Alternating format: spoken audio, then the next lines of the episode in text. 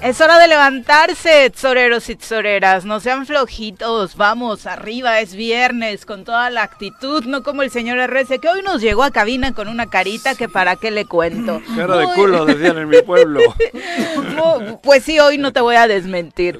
Muy buenos días, bienvenidos sean a esta transmisión ya de viernes, 14 de octubre del año 2022. Nos encanta recibirlos como todos los días en este su espacio favorito, el Tesoro Matutino, a través de la 100 3.7 de su FM, de www.eltesoromatutino.com, en radiodesafío.mx y las redes sociales que ya sabe que son una de nuestras plataformas favoritas para llegar hasta ustedes, porque además de escucharnos, nos ven y nos dan una retroalimentación genial todos los días. Así que cualquiera que sea la vía que estén eh, optando esta mañana para sintonizarnos, bienvenidos sean y por supuesto les deseamos que tengan un gran día. Por lo pronto, vamos a empezar a compartir estas dos horas de información. Señora RC, ¿cómo le va? Buenos días. Señorita Arias, buenos días. Bien, viernes, ¿no? Los viernes ya uno llega...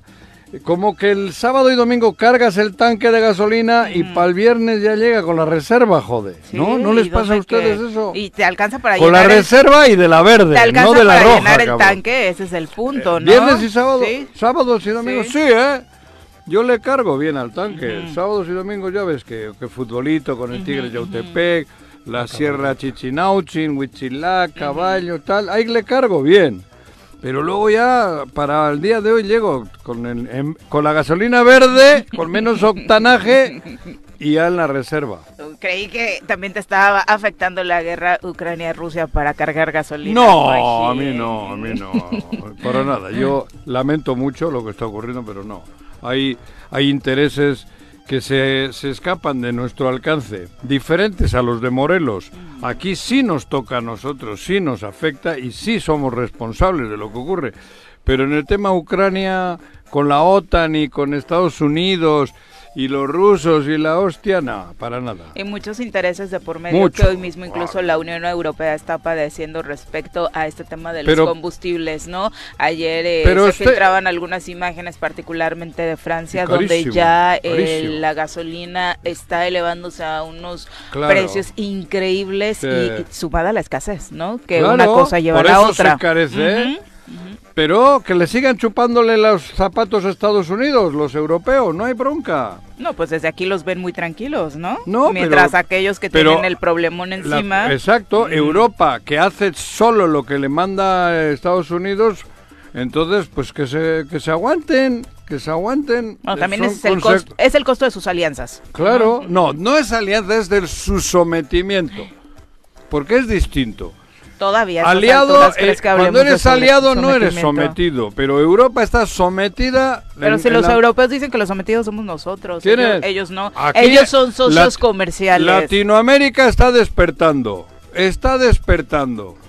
Allí mangos, allí siguen la línea que marcan los judíos y la que marca Estados Unidos. Punto. Pepe, ¿cómo te va? Muy buenos días. Hola Viri, buenos días, buenos días Juanjo, buenos días al auditorio. Es lo que marca la OTAN y es lo que marca Estados Unidos prácticamente, ¿no? Por los judíos. Exactamente. Tienen su base allá en, Israel, por un lado, y la OTAN y tal, y lo que marcan ellos. Y no solo en el tema de la todo el imperio. ¿eh? O sea, sin el ¿Eh? ánimo de meternos en un asunto de ese tipo, la verdad es que el, eh, este grupo de los judíos siguen dominando el mundo y en el ah, punto de poder que quieras analizar eh, pues la mano la tienen ellos, ¿no? la mano la tienen ellos. En, todos los sentidos.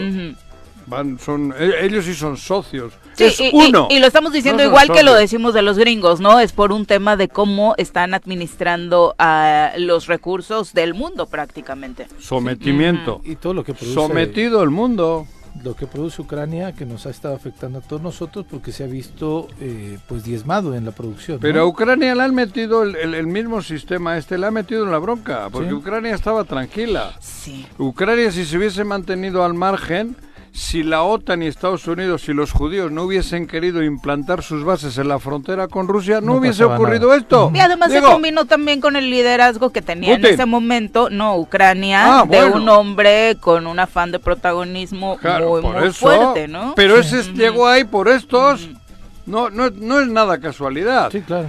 Pero enfrente tienen a, a Rusia con, con, con fuerza, con fuerza y con un, eh, un Con líder, un líder, un líder fuerza- fuerte, un líder que no se doblega. Sí, una fuerza económica muy este, Claro. interesante, una fuerza bélica también, ¿no? Claro. Y un Eh, respaldo a su y líder China fuerte, y claro. aquellos están a la expectativa, aquellos sí son socios también de no De meten Rusia, la manota. Pero también están atentos para Sí. que no haya Bueno, se sabe del otro lado que respaldarían en cualquier momento. a, la- ese- a Rusia. Por Rusia. supuesto, Claro. ¿no? Y lo de Ucrania, pa- para analizarse, no solamente ha perdido todo este el vidas humanas, obviamente, dentro de la guerra, también ha perdido territorio, como ha sucedido recientemente con este eh, anexo territorial que se hizo Rusia, y además de, por supuesto, poder. Pues están ¿no? anexándose lo que quería anexarse la OTAN de otra manera. Y y que Naciones Unidas votó en contra de ello, ¿eh? Sí, Que le ¿eh? pedía a Rusia que se que los dejara Ajá. como estaban, ¿eh? Claro.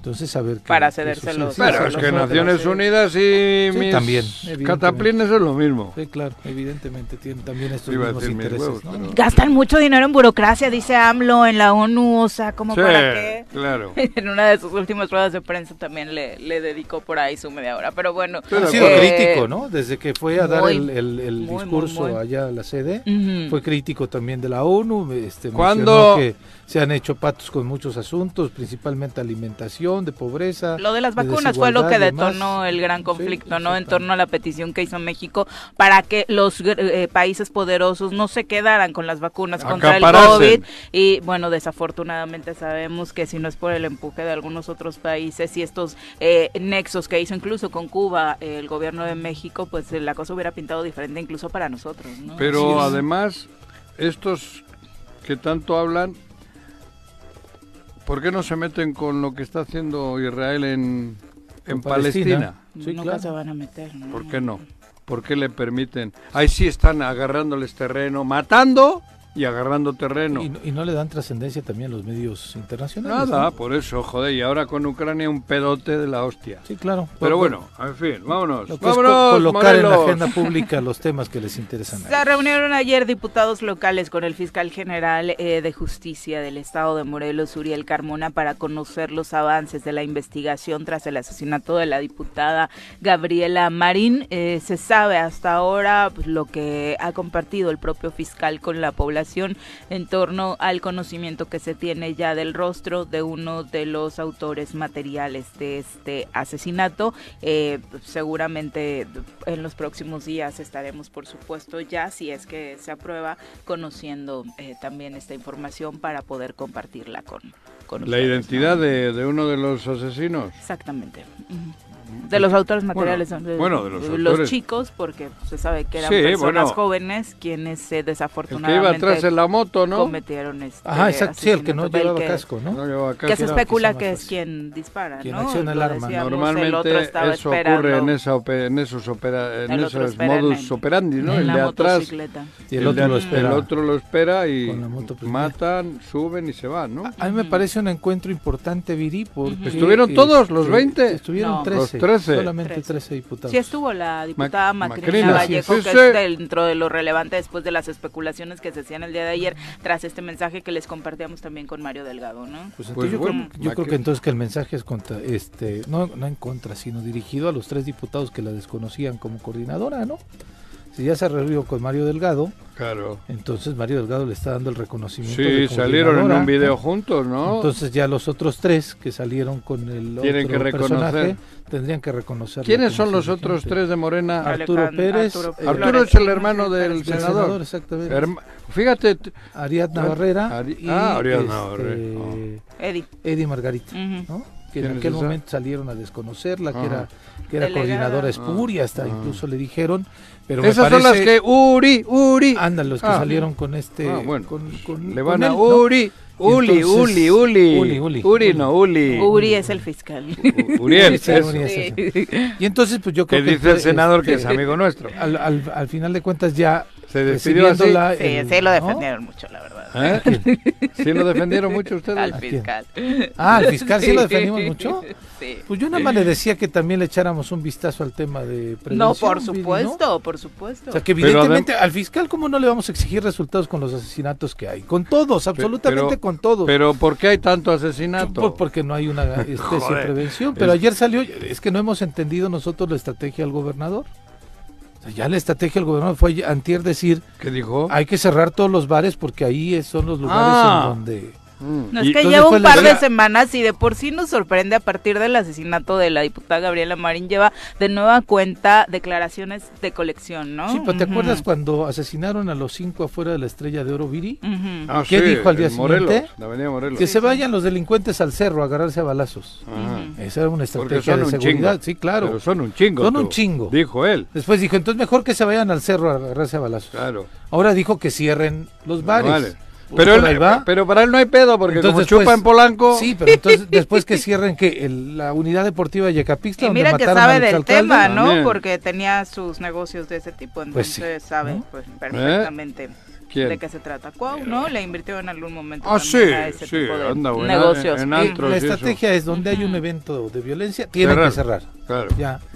Y todos los que se parezcan. Pues entonces, y luego vamos a cerrar la calle que está a un lado del Palacio Menos de cocaburra, cabrón. Ah, no, ahí no matan a nadie. Ahí No, no, hay que de subir en el elevador, güey. No, Bueno. Pero bueno, eh, dentro de lo que cabe, la buena noticia tras esta reunión, si las cosas van como pintan, es que no habrá mayores movimientos en este bloque de 13 eh, diputados hoy, que están, según han dicho ellos mismos, con esta fuerza necesaria que los llevó a exigir eh, pues ayuda en el gobierno federal la semana pasada y que hoy los tiene trabajando de la mano, ¿no? Vamos a ver hasta dónde les alcanza y si se suma y se llega a 14 tras la determinación que se tome con la Yo- diputación que está hoy vacante por Me eh, parece a mí que lo que tiene que haber es diputada 14. Gabriela. Ujú. Sí. Tiene que haber 14 y por la lógica, yo creo que en este caso no creo que tiene que haber muchas dudas. No, tiene que haber 20 para empezar, ¿no? O sea, No. tiene que estar la legislatura completa. ¿Para qué quieres 20? No cabrón? digo, la legislatura tiene que estar completa. Pues eso Pues sí. Y 20, ya después el bloque que se 20. arme de los 14, pues para adelante. ¿no? Pero En por esa- eso yo estoy hablando 14 porque me da la sensación que ya tendrán que tomar decisiones. Tienen que y, y- y la suplente tendrá que tomar el cargo. Sí, claro. la- la- Llámese como se llame y sea Así quien es. sea, joder. Esto no es más que cuestión legal, ¿no? Así es, sí. Legal. Pues si la chica X es la suplente, tiene que entrar la suplente y cuanto antes lo hagan mejor. Sí, me para- parece a mí. Para Porque si no nos entre... Perdemos el tiempo. Ujú. ¿En quién será, que no será, que no será? No, 14, cabrón. Ujú. ¿20 para qué quieres? Bueno, es que no, digo, no, es los que 20 por son 20 los 20 votaron los tienen que morelenses. Juan José, o O sea... sea, yo estoy diciendo que se tiene que integrar el Congreso por 20. Yo no sé si Pero- van a votar todo por... por no, no, pero por no votar, por- pero sí, pero joder, No. pero, pero pueden ser 14 y 6 y que despachen cada una donde le corresponde. Sí, yo lo que quiero Unas es en Palacio del Gobierno, que haya las 6 y los otros el po- 14 eh, en el la sede del Poder Legislativo no está en el Palacio de Gobierno. Ah, ¿no? No. ¿Y entonces por qué le obedecen al del Palacio de No, Gobierno? Ese es otro asunto. pero Ah, ah, bueno, la sede Yo no es también esa, solo me baso en la lógica. Mm.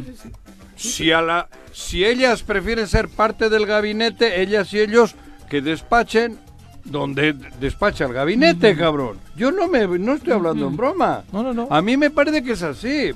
Por eso insisto, 14 en el Congreso y 6 que despachen con el gabinete. No, pero están en el Congreso también, que estén ahí, para que también asuman parte de su responsabilidad política de las decisiones que vayan a tomar. ¿Qué Juanjo. quieres? No, pues para que la gente lo sepa. Pues ya lo Que la saben gente, que la gente A mí me parece que han abierto sentido. seis secretarías más. Seis secretarías, no sé qué cartera les vayan a dar. Pero ahora el gobierno del estado tiene las secretarías que ya tenía y otras seis. Tómalo así, Pepe. No, porque además sí se ha convertido en una bolsa de trabajo. Claro. Eso ni siquiera te lo podríamos debatir, dada la inclusión en el gabinete de los exdiputados cotorreo. Ponchito y Galindo, ¿no? Claro, que de inmediato no- saltaron al gabinete en cuanto se quedaron sin son- chamba tras son después como de que las terminó básicas. la anterior legislatura, ¿no? Claro, cabrón. Entonces, por eso te digo, yo no sé por qué me miráis.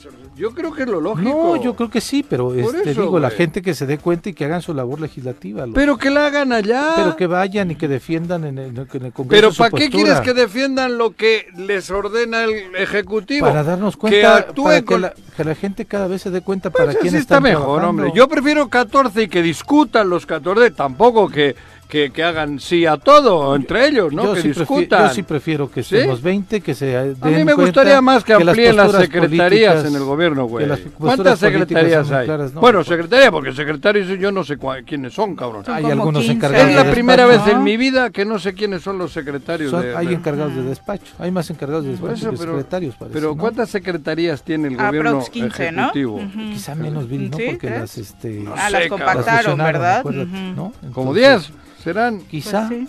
te haría el recuento así muy Fíjate tú fácil. que estabas metido turismo ni y sabes cultura, tampoco, ¿eh? turismo y cultura, empleo y economía, este, hacienda, eh, de obras Hacienda no me públicas, hablan. eh, la de gobierno obviamente, Seguridad. eh, segur- bueno es, la, es comisión esa, no es como Ah, secretaría. bueno, pero incluye la Depende está- de la ajá. comisión, ¿no? De la, de la secretaría. Ah, ya, entonces no lo Llevo seis.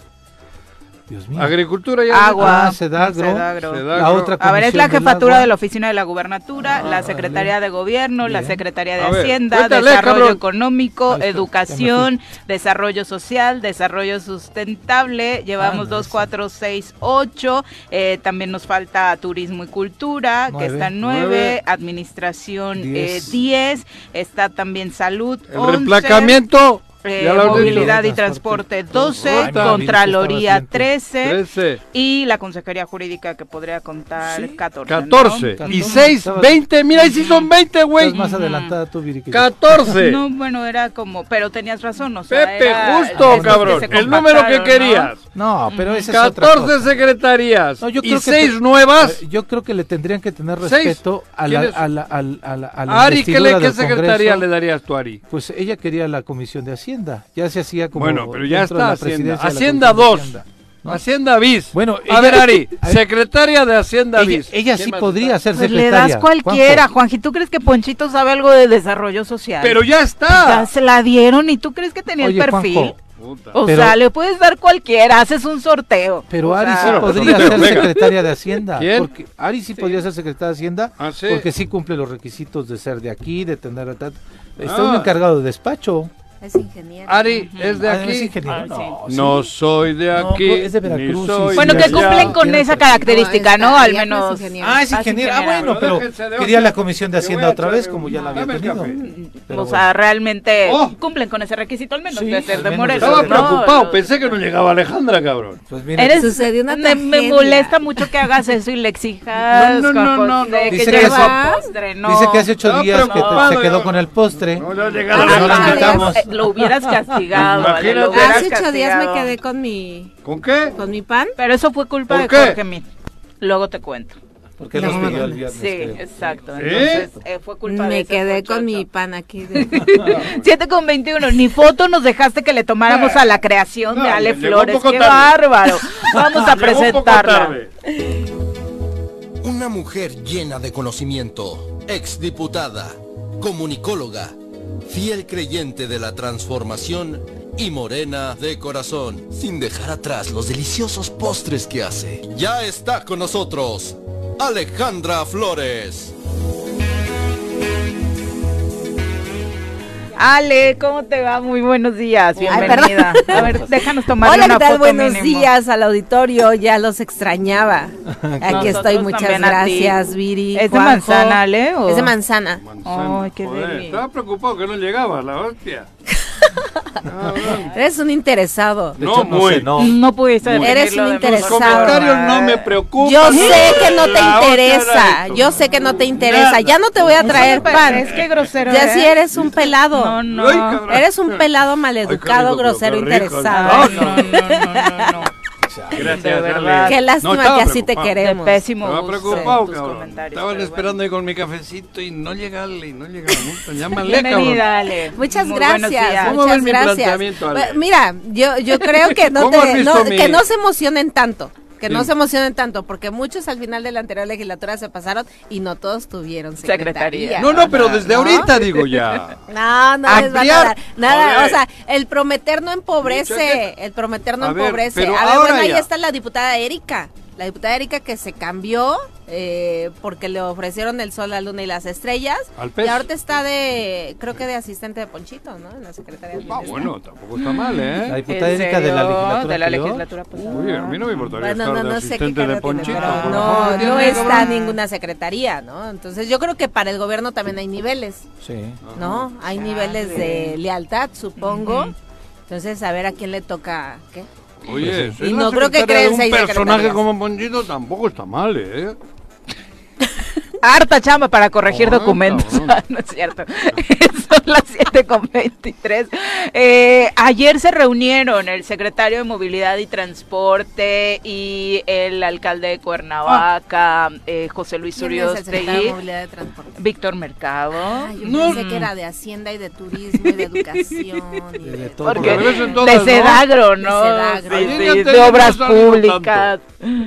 Lleva dos días ya que de no ha efemérides salido también. tanto. Ya de Pues, efemérides también. Sus sus Ah, sí, sí, sí. ¿Eh? bueno. Ya de efemérides también. De Oigan, ahorita que me compartan el pastelito Mm. de, de Ale, a mí me pasan cubiertos, porque si el secretario de Movilidad y Transporte come Ah, sí. pan, conchitas con cubiertos, yo también voy a querer. Ah, así. sí. Mm. Sí, qué mal te ves chopeando tu pan, Juanji, cuando se debe comer en Morelos con Con cubiertos. cubierto los Pero-. Pero dice, pero no soy de Morelos. Yo sigo- con, con Yo sigo con cubiertos. mi sueldito de policía, cabrón.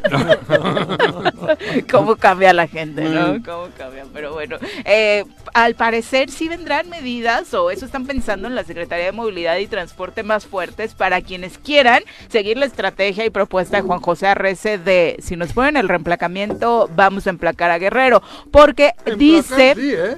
que habrá sanciones para quienes estén circulando en la entidad Ajá. con, Con de placas Guerrero. de, No, eh, con permisos de, De de Guerrero. A partir del primero de enero de 2023. Pero tú La policía como hacen los de México aquí. la de- policía vial de Cuernavaca estaría encargada eh, de entrada, tras la- esta reunión con José Luis Uriostegui, de aplicar estas sanciones a los conductores que circulen con estos permisos y los vehículos serían incluso enviados a depósito. Incluso planteó una reunión con eh, Evelyn Salgado, gobernadora de Guerrero, para que informen sobre la legalidad o no de estos documentos de circulación que se expiden en municipios guerrerenses. ¿no? Es que es esa la, la Y aquí- situación que en Guerrero se lo no los expide una secretaría como la que tenemos aquí, sino son eh, permisos que expiden los ayuntamientos, ¿no? Sí. Y que desafortunadamente sí pareciera que muchos de los eh, gestorías que están acá, pues son gestorías medio chocolates. La onda es, este, si no se está violentando ¿Y el un chocolate principio... no es lo que te hacen ellos o qué? Ah, no, aquí te dan a tole con el dedo, ¿no? Este, Chocolate no es todos los inspectores, todos los, Ah, ¿cómo bueno, le sí, llaman todos estos? los coyotes. Los que coyotes que Gestores, Víctor Mercado ¿no? ahí. Sí. Porque además el permiso de ¿Para qué Guerrero lo que quieren? tramitas en 80 pesos y para poder ¿eh? tener un permiso de ¿Está en Morelos 80, el de en Guerrero? 80 más Sí, o menos, ok. 80, 85 pesos Por un el mes. permiso de Guerrero sí y el de Morelos te cuesta 120 pesos, ¿no? Entonces si hay una diferencia de 40 Claro. pesos ahí en ese sentido y además sí, quién va a expedir los de Morelos, solamente la Secretaría de Movilidad y Transporte. Entonces Ayer me dijo un otra vez Bueno, reemplacamiento, eh, eh, ¿cuánto tiempo tardó sin haber placas? Todavía no hay. Todavía no. Algunos hay. quien está O sea, esperando, sí. Desde, desde, Desde hace hace cuánto, un año. A pesar de haber Pues, pagado el años, trámite. tres. Tres. O sea, por eso ¿cuánto tiempo ah, está pasando que no hay placas? Ayer me el dijo un, gobierno del un estado, ¿no? transportista que, que me conoció y me dijo, oye, Reza, quiero hacerte un comentario. Nos piden 20 mil pesos, te dan una, me enseñó un, como una, para las camionetas de 3 toneladas para arriba, 20 mil pesitos.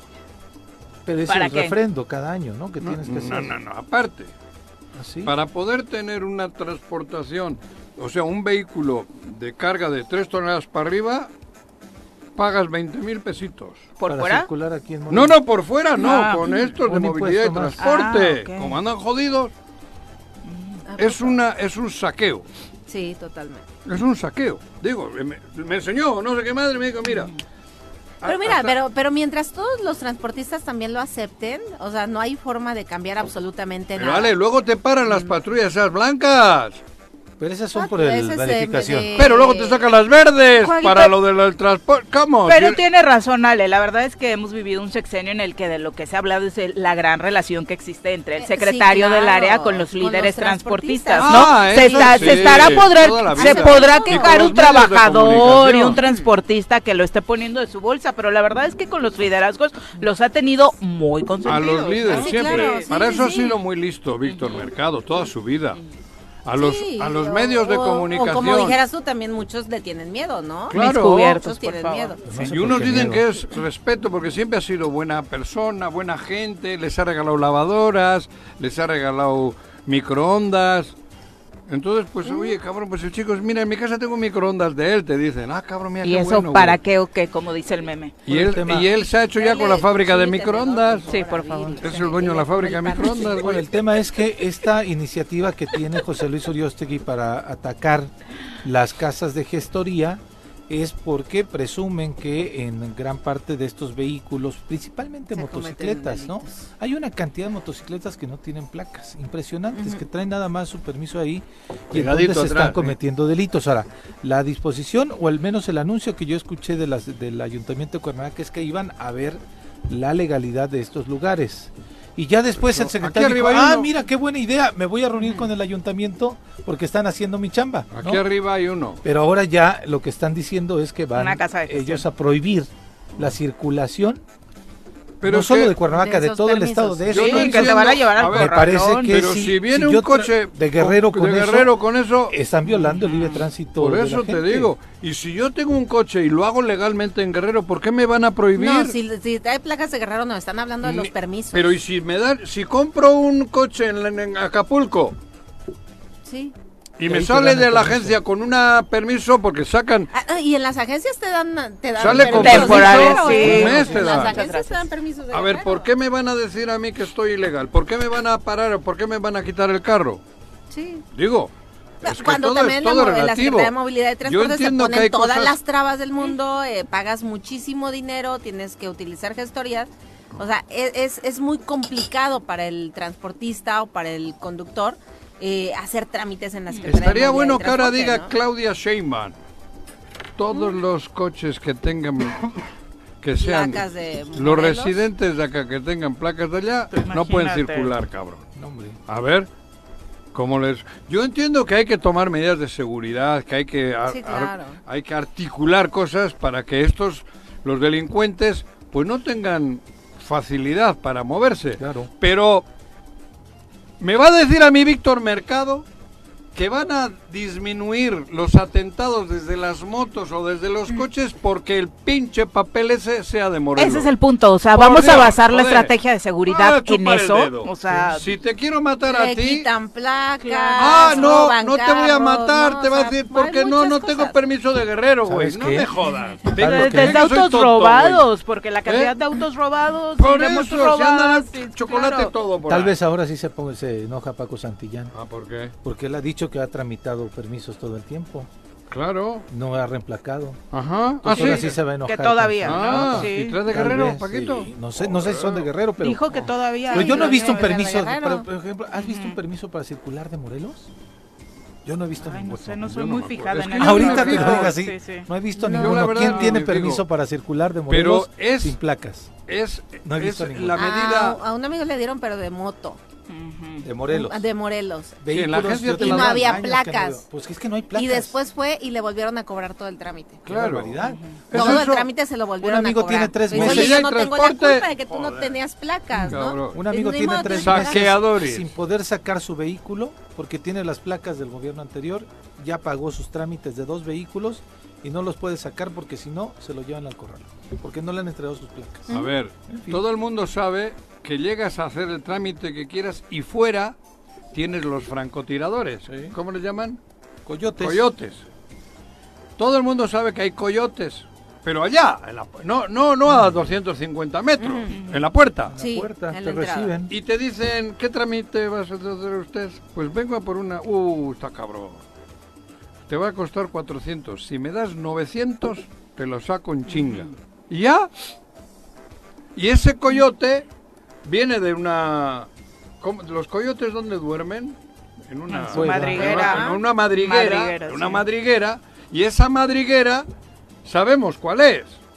Es histórico. Lo dijo la periodista esta hace cuatro días. Joder, cabrón, y nos hacemos tontos. No, no. Tiene nombre y apellido todo en este estado. Pero Son las 7 con y se 32. enriquecen y siguen enriqueciendo. Ahora me decía un compañero, oye Juanjo, ¿qué va a pasar? Y no va a pasar nada. Ahora no. Al gobernador de Veracruz le agarraron después. A Sí. Duarte. ¿eh? A Duarte. A Duarte.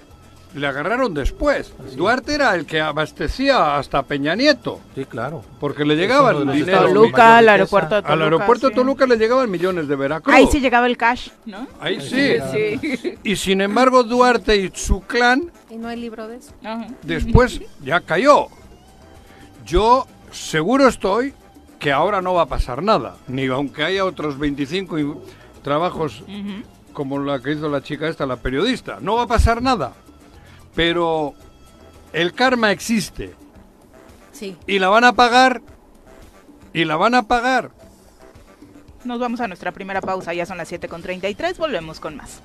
7 con 36 de la mañana, muchas gracias por continuar con nosotros. Vamos a entrevista, nos acompaña a través de la línea telefónica la ex secretaria de Economía, Tatiana Clutier, a quien recibimos con muchísimo gusto en este espacio, como siempre. Tatiana, ¿cómo te va? Muy buenos días. Muy buenos días, ¿qué tal? Descansadita. Claro, ten- has Claro tenido sí. reuniones, ayer precisamente te reunías con Claudia Sheinbaum, eh, fotografía que, que causó revuelo también y enfatizando esta gran relación que sigues teniendo con muchos integrantes eh, pues de la vida política del país, particularmente relacionados con la 4T, Tatiana. pues la verdad digo, este, trabajé o caminé con, con ellos a lo largo de, de, varios años en la construcción de, de algo importante y pues este, la vida sigue, como dice el dicho, y, pues ahí están las, las relaciones que se fueron creando, ¿verdad? Has mencionado que desde julio tenías muy clara la decisión. eh, ¿Es así? ¿Viene desde antes? ¿Cómo se fue gestando esto que a todo el mundo sorprendió, que fue que alguien tan importante como tú dentro del proyecto de la Cuarta Transformación eh, se pasara la porra, como decías?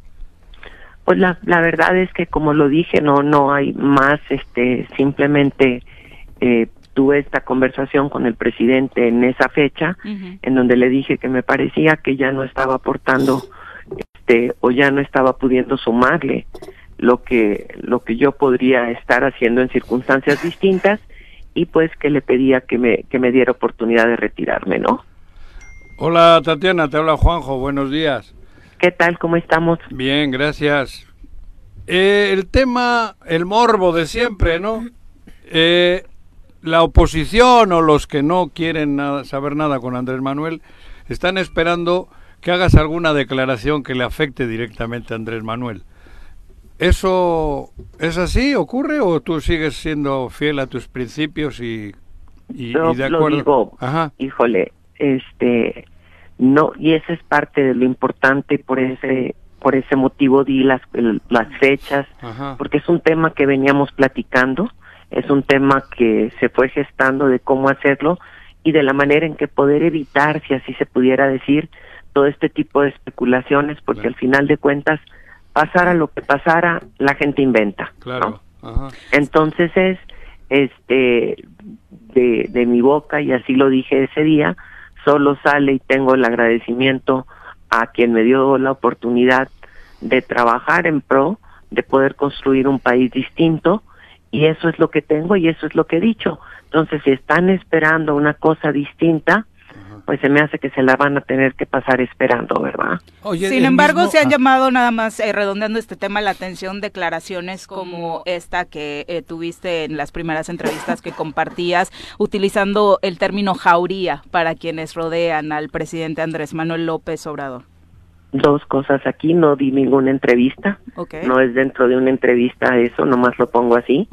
Y por otro lado es lo puse como tal y pedí una disculpa si alguien se ofendió en el sentido peyorativo que normalmente se utiliza.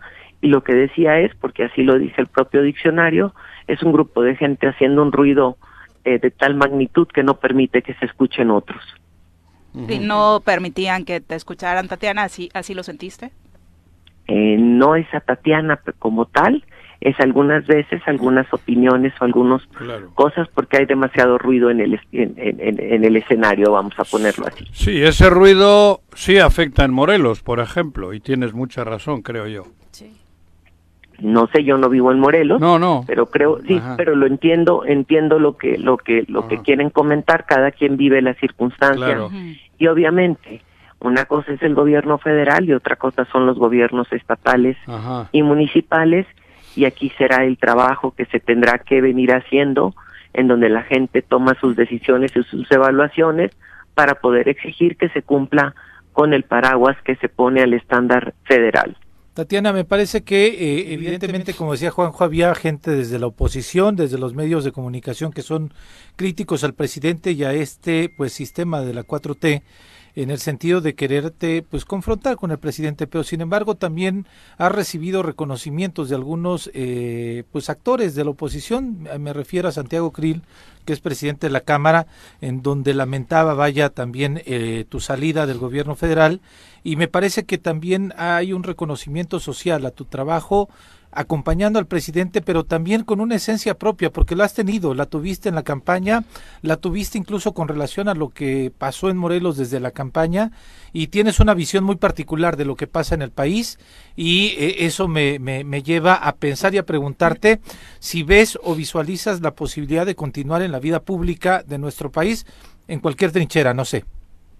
Me, primero creo que, que, la parte en la que nunca dejamos de participar o no debiésemos y esto sería maravilloso que lo hiciéramos todos los ciudadanos, es el participar activamente en la vida pública y cuando digo activamente les digo yo que el primer punto, y lo decía inclusive desde el puesto donde estaba anteriormente, hay que pagar los impuestos. Y cuando pagas los impuestos, empiezas a interesarte en la vida pública porque quieres saber qué hacen con tu dinero. Y en ese sentido, creo que siempre hay que estar participando en la vida pública, la vida municipal, es muy linda porque es la más cercana al o sea, al, ciudadano. Este, uno tiene que hacer la chamba que le toca de ciudadano y si cada uno hacemos lo que nos corresponde, esta, este país avanza a una velocidad distinta en los ámbitos que a cada uno nos corresponde o nos gustaría que fueran las cosas como queremos que sean. Y en ese sentido creo que jamás dejaré de participar. El momento en el que se da tu salida, por supuesto, es eh, trascendental para el país y preocupa a muchos, sobre todo por los movimientos que se han venido dando, incluso ayer mismo dentro de la Secretaría de Economía con la salida eh, de la subsecretaria Luz María de la Mora, en un momento en el que el TEMEC está eh, pues negociándose en puntos trascendentales. ¿Qué, qué, ¿Qué pasará con este tema? ¿Tiene México que preocuparse por estos asuntos? Voy a ponerlo aquí, nomás vale la pena. No se está negociando el TEMEC, que ah, es importante. Aquí sí, hay una consulta. Hay una consulta y lo pongo y, si me permiten hablo un poquito y me extiendo en esta parte para responder. El TEMEC tiene mecanismos importantes para resolver diferencias.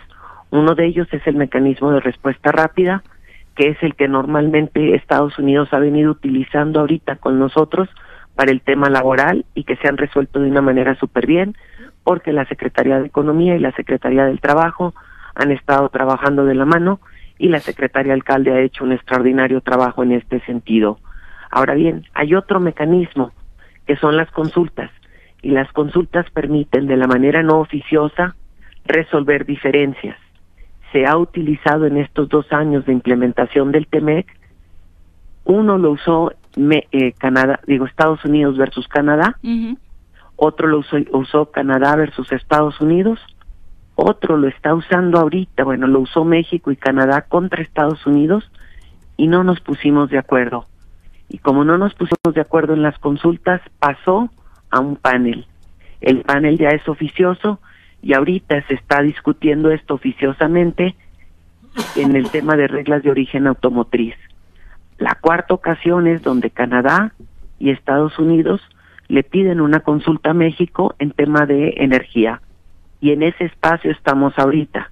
No se juega el TEMEC, se juega una diferencia que estamos ahorita consultando entre países y que estamos diciendo, requiero que me aclares todo esto.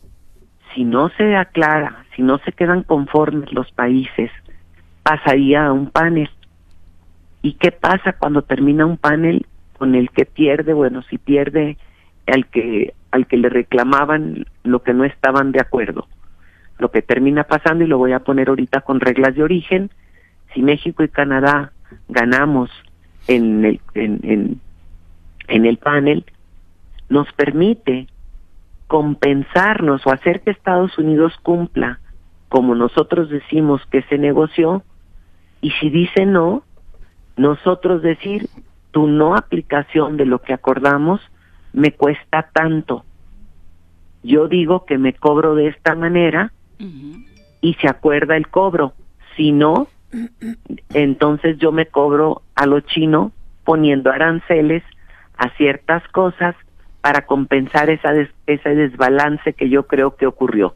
No sé si con eso me explico. Sí, por supuesto, y sabiendo, por, supuesto, lo trascendental que es la industria automotriz para, para la vida económica del país, ¿no? Eh, Entonces, eso es lo que está ahorita jugándose de aquí para allá y ahora de allá para acá entraron en el tema energético y que ahorita estamos en consultas.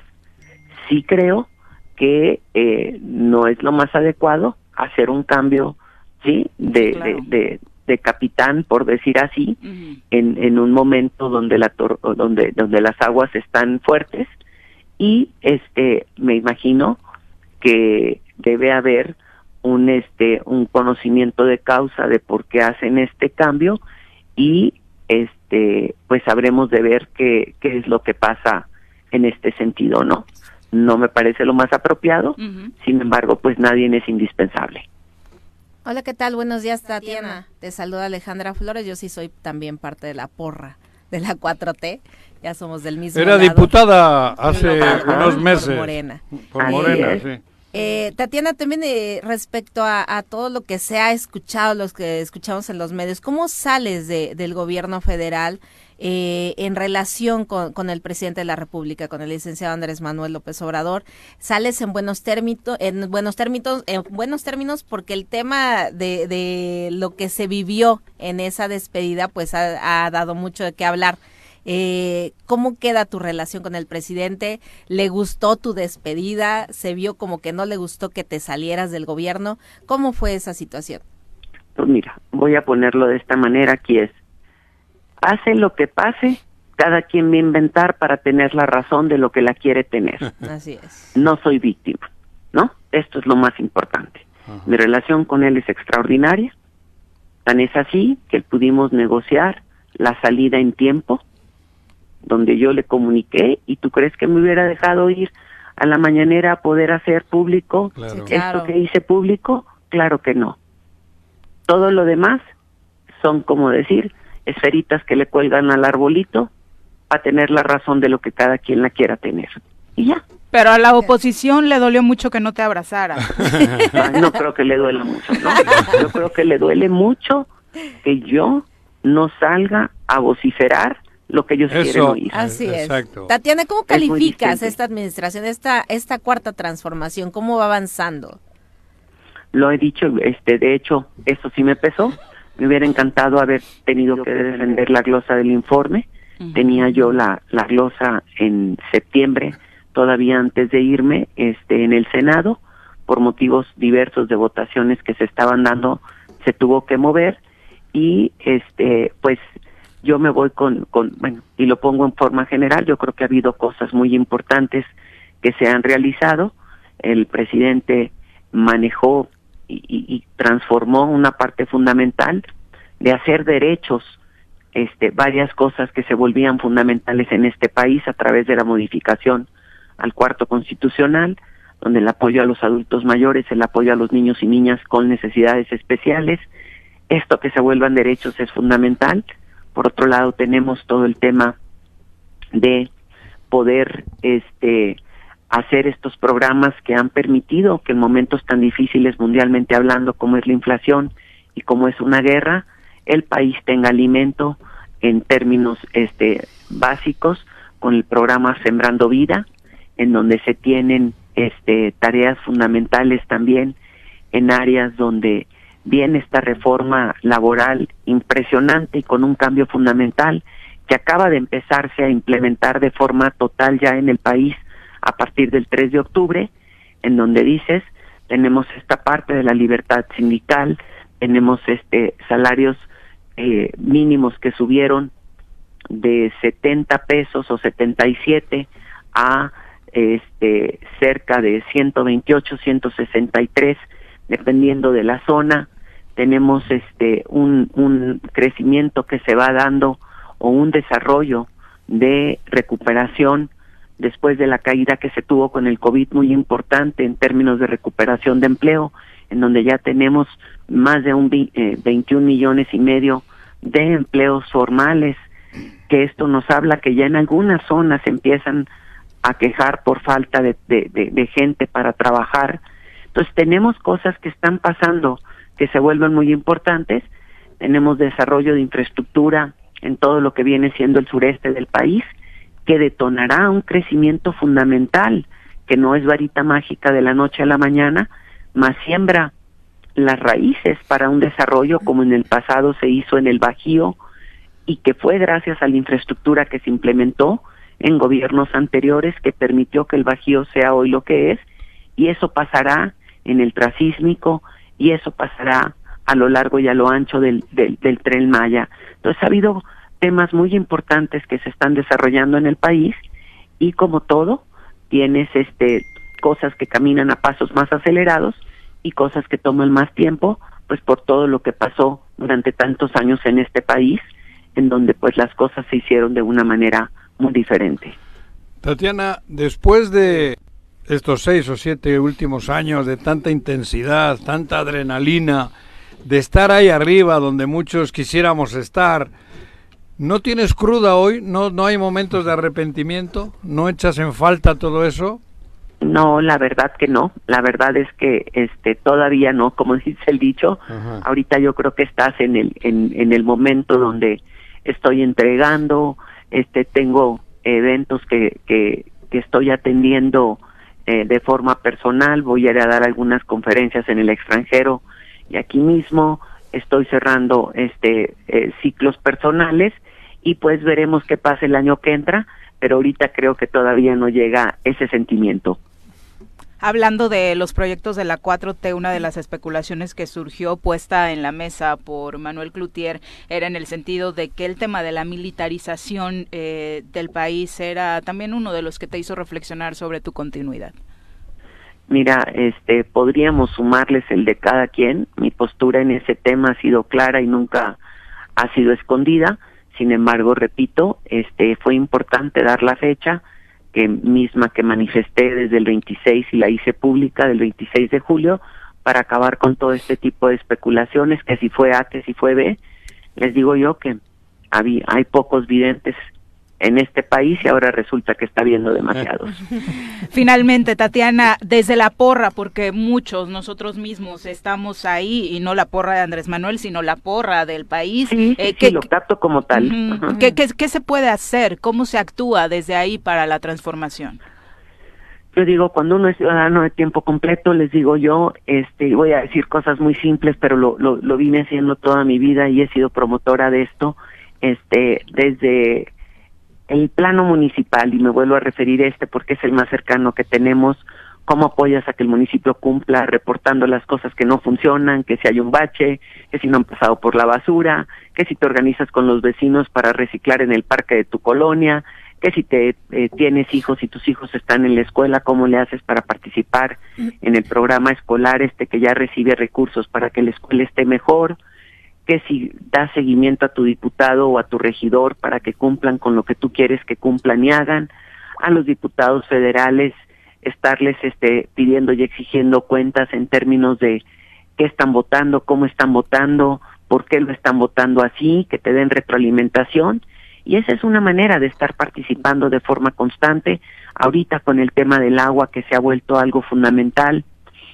¿Cómo le haces para ver si tu casa, tu comunidad o el centro este que está ahí cerca empieza a poner estos captadores de agua si hay lluvia ahí no para poder tener ahorro de agua y reutilización del agua en tu propia casa este hacer menos uso o uso más eficiente del agua este cuando te bañas cuando o sea hay una serie de cosas cotidianas en las que podemos contribuir de forma este del día a día.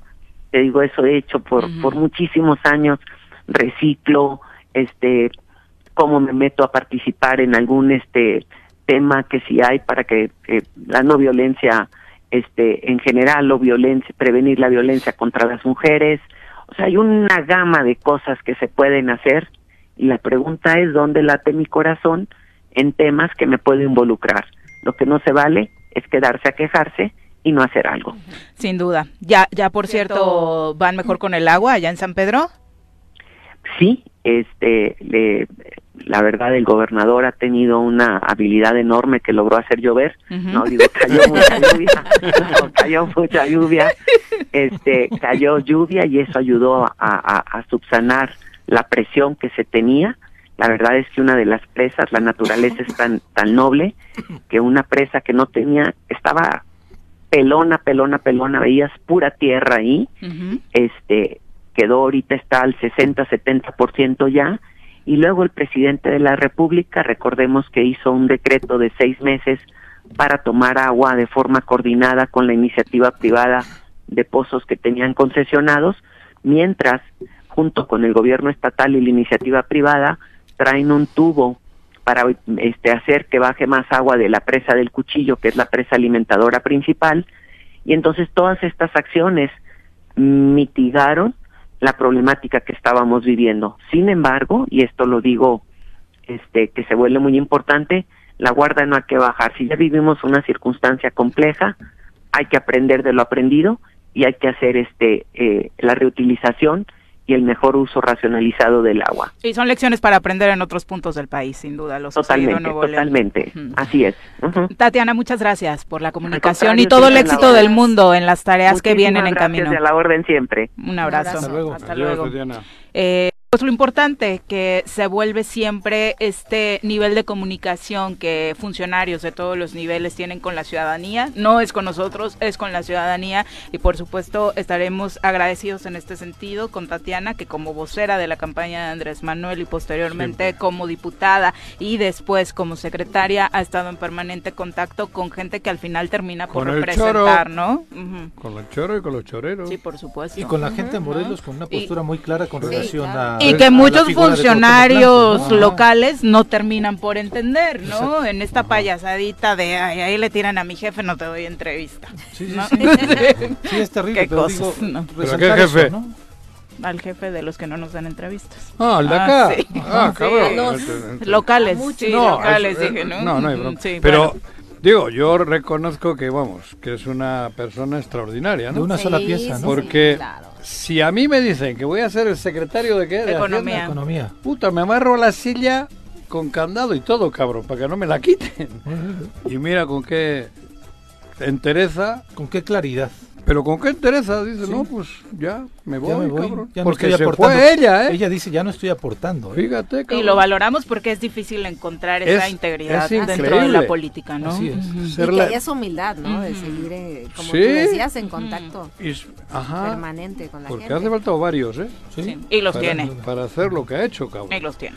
Y andar como anda con la cabeza. Y como dicen los de la oposición que hay un pleito, digo, habla pues, como si fuera parte del gobierno todavía, ¿no? claro, pero es que de casi casi nos fíjate el mensaje del gobierno federal. La mayoría Pero fíjate el mensaje de lo que ha dicho que hay mucho ruido que Sí. Eso es justo lo que venimos hablando cuatro años en Morelos. Así es. Es exactamente eso. La jauría que no permite. La jauría que no permite que, haya otras cosas. Y en Morelos es eso. Así de claro. Uno de la jauría para Morelos, ¿sabes quién es? Se llama Mario, cabrón. Y se apellida Delgado. Gordo. Mario ah, Gordo yo ya. Dije, Mario Bros está metido Mario en Gordo. en gordo pero ¿Eh? gordo problema nos ha metido. ¡Qué gordo! Que ya no es Mario Delgado, que ya es Mario el Gordo. Son las 7 con De lo que se está llevando. Regresamos. De la grasita El sí, muy mágico a Tepoztlán, ¿no? Volvemos. Claro que muy mágico. 8 con 4 de la mañana, gracias por continuar con nosotros. Un abrazo a Patricia Delgado, gracias por escucharnos, Pati. Vicky Jarquín también deseándonos un excelente fin de semana. Nosotros también para todos ustedes, es el deseo que tenemos. Paco Carzu dice, buenos días, soreros, con el tema de los permisos y placas de Guerrero, que ya no serán válidos y será motivo de multa. El reglamento lo dice ¿En qué artículo? ¿Dónde está estipulado? ¿Quién lo aprobó? La verdad es que parece que solo quieren llevar dinero a sus arcas sin importar incluso violentar la ley y buscan ya quien les patrocine la campaña. Pues Sí, ahí está. todo está relacionado El con eso, reemplacamiento tampoco ¿no? está en la ley y ya lo están diciendo que sí, ¿no? Que- No, en fin. todavía no. El Congreso tiene. Eh, que- Ah, no, no, claro, pero si hay ellos quieren. 14, esperemos que por lo menos se etiquete el dinero. Sí, claro. Pero no es el dinero del reemplacamiento, es los coyotes. ¿Cómo le llaman a esos que están afuera? No, no, sí, los coyotes, Sí, pero también el reemplacamiento, Juanjo. ¿Por qué Bueno, vamos a pagar A ver, a mí no me importaría dar 50 pesos como le doy a la Curroja, si sé que la Curroja me va a atender, Sí, cabrón. pero aquí no son 50 pesos. Por eso, no, 800 pero es pesos. fíjate decir, que a mí güey. sí me duele darle a la Cruz Roja. ¿Eh? ¿Sí? Sí. ¿No te, has te tenido buena experiencia? Ujú. O sea, vas por cualquier situación y es muy cara la Cruz Roja. Entonces no le meto en el bote de la Curroja. Ay, ni le pones, Juan José. Pero te he luego, visto, güey. o sea, ni le Sí para, sí cabrón. los dos pesitos que le Cruz Roja. pones. Siempre le digo, sí, sácame una foto, cabrón. Y le hago como que le meto y la saco otra vez la pinche Como pones com- un hilito, un ¿no? hilito. Juanji como presidenta del DIF. Así. Ahí está. Me- Como... De 20 Y les hablo en portugués también, cabrón. No, bueno, Ah, Pepe Casas, un abrazo, dice saludos, a todos en Pepe cabina, Casas. excelente colaboradora el día de hoy. Ay, ay, ay, ay, ay. Dice Amigo. sobre Tatiana, me tocó en alguna ocasión que me recibiera en el Congreso de la Unión como diputada y creo que es una mujer que tiene muy claro lo que pasa en Morelos y las carencias de gobernabilidad que tenemos con eh, Cuauhtémoc Sí, tiene una postura muy crítica con el gobernador, con la figura. clara. Siempre, sí. Eh, son las 8 con 6, vamos a entrevista. Ya nos acompaña en cabina la magistrada del Tribunal Estatal Electoral, Ishel Mendoza, quien recibimos con muchísimo gusto en cabina. Bienvenida, muy buenos días. Hola, mucho gusto, muchísimas gracias. Saludo con mucho gusto a todos aquí en cabina y a todo tu auditorio. Bueno, eh, tenemos un tema en específico que platicar, pero antes para darle contexto a la población y de lo mucho que se habla sobre, eh, pues la poca actividad laboral que tienen eh, las autoridades electorales cuando no hay un proceso electoral de por medio. ¿Cómo van este 2022, por ejemplo? ¿Cómo ha sido para ustedes? No, pues a medida que va pasando el tiempo, los medios de impugnación pues van van incrementándose. Eh, vemos las estadísticas y en procesos no electorales, en años ordinarios, pues había poco menos de 100 medios de impugnación. Hoy, antes de que concluya el año, tenemos poco menos de 300 medios de Pero- impugnación pero ya ¿de qué resueltos. impugnan? ¿Bajo ¿Qué? qué temas? Ahora, ¿sobre qué hay impugnaciones? Hay de impugnaciones, violencia de género, muchos juicios electorales, este, desde, eh, por ejemplo, re- ¿Autoridades auxiliares? las autoridades auxiliares, también eh, los juicios para la protección de los derechos político-electorales, pues es el más, el medio de impugnación más recurrente, en donde, pues ya saben, ¿no? Cuando consideran que se están violentando sus derechos político-electorales, pues van, acuden, ¿no? Los procedimientos especiales sancionadores por violaciones a la ¿Qué se normativa electoral. cuando ustedes dan una resolución y vienen desde allá arriba y les dicen, no, ni madres? Son criterios. La regaron. Sí, son ¿No criterios. huele? No, por supuesto, Pero no quedan así como que... pasó, ¿verdad? No. Pasó. son No, no digo criterios. porque, cabrón, porque inclusive muchas veces les contradicen totalmente allá arriba. ¿no? el 100% de los medios de impugnación que han llegado a la sala superior, que es nuestra autoridad máxima en materia electoral, Ahí quería decir. han confirmado las resoluciones del Tribunal Estatal ¿En qué Electoral. porcentaje? El 100% de los medios de impugnación que se han que han llegado a sala superior revocan inclusive las resoluciones de la sala regional Ah, y confirman las de lo, lo Que local, los ¿no? exhibían más a menudo. No, pues, ¿No? pues no son las salas regionales, regional, ¿no? La Exactamente. regional, no. Juanjo, tú hablas de la regional. La primera sala a la que llegan. la revisora de nosotros, pero pues cada quien tiene sus criterios, nosotros tenemos un criterio, la sala regional otro criterio y al final la sala superior quien dicta la última palabra, pues nos ha nos ha confirmado la resolución. Sí, claro. Que además ha sido una época muy compleja en Morelos de manera y desafortunadamente, ¿no? Casos como el de Xochocotla, ahora como el que se está viviendo en el Congreso, pues hacen que la violencia también repercuta desafortunadamente en la vida electoral del Estado. Sí, desafortunadamente, pues también los, los tiempos ya no son los mismos de antes. Vemos que existe violencia en todas las formas, ¿no? A nosotros, pues principalmente estamos enfocadas en el tema de la violencia de género, la prevención, la erradicación, luchar contra esa violencia que se da. Y pues evidentemente no somos ajenos a este la violencia política, ¿no? Que pasa que inclusive, pues esta violencia política, pues también se da en contra de, no distingue género, ¿no? Hombre, mujer, ¿no? Entonces. En estos datos que nos das, magistrada, de que a pesar de que ya pasó el proceso electoral, siguen ustedes resolviendo y además recibiendo algunos casos más de impugnaciones, observaciones en la legalidad, pues de alguna manera contradice esta postura que tiene el Ejecutivo Nacional de querer eliminar los tribunales electorales en los estados. ¿Qué postura tienes tú al respecto? Sí, claro, sin duda la eliminación de las autoridades electorales locales, tanto las administrativas como las jurisdiccionales, pues implica un retroceso en el avance democrático que hemos tenido como país. ¿Por qué? Porque finalmente las autoridades locales somos las que tenemos el punto fino, el pulso, el contexto histórico social que se está viviendo en ese momento.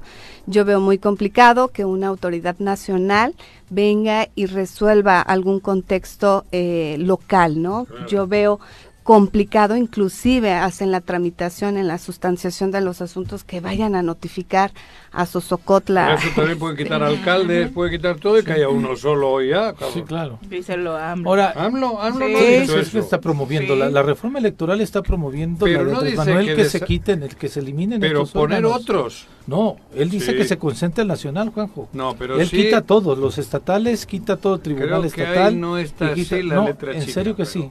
En serio No. que sí. Ahora, no en ese sentido, todavía nuestra, nuestra, nuestras leyes electorales, incluso en nuestro estado, hay distintos vacíos y ese uno, uno de los vacíos fue justamente la determinación de cuando fallece el primer diputado, eh, Juan José Yáñez, este, al ser suplente de eh, quien no podía eh, haber asumido la, Ya no la había nadie en la banca. ya parecía que, te- bueno, no parecía, tenemos un vacío jurídico en el que ustedes resolvieron eh, apela- apegándose a una ley federal. Y entonces ahí donde también nuestros legisladores tendrían que ir avanzando para poder armonizar o de alguna manera tener más claras las reglas de eh, electorales en nuestro estado. Claro, por supuesto, algunas entidades federativas sí contemplan este procedimiento de designación cuando hay una vacante, ¿no? Incluso, bueno, la Constitución Política de los Estados Unidos Mexicanos lo contempla, la Ley General de Instituciones y Procedimientos Electorales lo, lo contempla, pero como bien dice, son leyes generales, leyes generales pues que tuvimos que aplicar de manera supletoria porque en el Estado vimos que no hay este procedimiento, no hay norma que regule el procedimiento para la designación en caso de una vacante. Lo que hicimos pues fue aplicar la analogía en el sentido de decir pues son casos similares y podemos aplicar de manera supletoria la Ley General de Instituciones y Procedimientos Electorales y pues a través del sistema de prelación fue que se designó este a, a la diputada. Y luego, magistrada, también caso, el, otro... Gabriela Sí, Marín, que fue el ¿no? tribunal, esa sí fue una decisión del tribunal. Y que de pronto también ahí y en, la misma asignación de la diputada algunos cuestionaban, no, no es indígena, ¿no? Estamos acostumbrados a ver a la gente Claro, indígena la- con una vestimenta apariencia. tradicional y demás, y que también de pronto quien se eh, auto ascribe como gay, como este dice, como con alguna discapacidad promotor. y demás, todavía tenemos ahí las discrepancias y una situación ambigua que de pronto les tiene que caer a ustedes y ustedes tienen que resolver sin ningún referente, porque además este, esta última elección fue el referente para tomar estas determinaciones, ¿no? Sí, sí, sí, inclusive, bueno, a, a raíz de estos conflictos que se ha dado, ¿no? Porque muchas veces existe la simulación de la, de la Claro, calidad, ¿no? De la, del- de la acción afirmativa, con tal de cumplir con esta acción afirmativa, pues entonces se entra en una dinámica donde no precisamente los indígenas son indígenas o no precisamente los del grupo vulnerable son del grupo vulnerable, ¿no? Entonces, eh, el Instituto Nacional Electoral está trabajando unos lineamientos, entiendo que ya los aprobaron, para ver en el tema de la autoadscripción indígena cómo sí poder acreditarla de una manera fehaciente. Ahora bien, pues también el tema, por ejemplo, de eh, los que son integrantes de la comunidad LGTBI más, Ujú.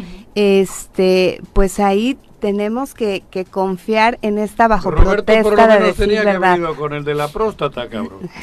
Tenemos que confiar en, en decir, ah, bueno, ya me está diciendo que Roberto. es este Sí, claro. De la comunidad, lo tenemos que tomar como válido, ¿no? Porque también eso sería violatorio de sus derechos humanos. Sí, claro, pero es perfectible la ley para evitar la simulación, como dices, o sea, por supuesto, no todos los indígenas van a llegar con una vestimenta indígena, aunque a mí me parecería lo ideal, porque de pronto Defender llegó todo. Cada también, personaje eh, eh, eh, con ese orgullo, ¿no? así, Pero yo creo que han sido de- decisiones, eh, principalmente en este proceso anterior, muy muy complicadas o, o de repente para muchos han sido como muy diferentes o extrañas en el tema también de los cabildos. ¿no? De que estábamos acostumbrados a que los regidores que entraban era el 1 y el 2. Ah, sí, la conformación. Y, y ahora, ahora ha sido completamente diferente, donde ves a uno que estaba en el 7, en el lugar número 7 y ya entraba, ¿no? Entonces, esto sí me queda claro que es de la eh, acción afirmativa, pero sí ha, ha, dado un giro completamente diferente eh, en cuanto a la conformación de los cabildos, ¿no? Y también mucho revés, eh, también en la legislatura, también en este tema de la acción afirmativa. Entonces, eh, sí es un paso importante, yo no sé qué tan eh, puede ser positivo, porque también se presta a toda esta simulación, ¿no? De muchos que que eran que eran indígenas de quién sabe qué estado de Guerrero o municipio, comunidad de Guerrero. Del señor Terrazas no vas a estar hablando en este programa. No, de ninguna manera. ¿No? Entonces, eh, ¿qué tanto también a ustedes les ha costado este estas decisiones en cuanto a los cabildos principalmente, que es lo que a mí me... No entendí mucho de por qué entra el 7, ¿no? sí, por supuesto que se mete uno en una dinámica bastante complicada porque eh, en el proceso electoral anterior hubo consenso en tomar el criterio de que todas estas eh, acreditaciones por parte de asociaciones civiles, o sea, hubo como cinco asociaciones civiles que se consideraban indígenas y expedían estas constancias. Nosotros no, no las validábamos porque realmente, pues una asociación civil, pues sigue un, un proceso de que no, que puede ser ajeno a la propia comunidad indígena, ¿no? Entonces tomamos en consideración, por ejemplo, las constancias de los ayudantes municipales, párrocos, o sea, quienes sean las autoridades comunitarias. exactamente. E, y, que expidieran la constancia, entonces ya la teníamos ahí como, como válida. Sin embargo, bueno, pues eh, al final del día, pues nosotros decimos, bueno, de la lista de regidores, quienes sí cumplen, ¿no? Hay que llenar estos espacios con las acciones afirmativas de discapacidad, de indígenas, mujeres, ¿no?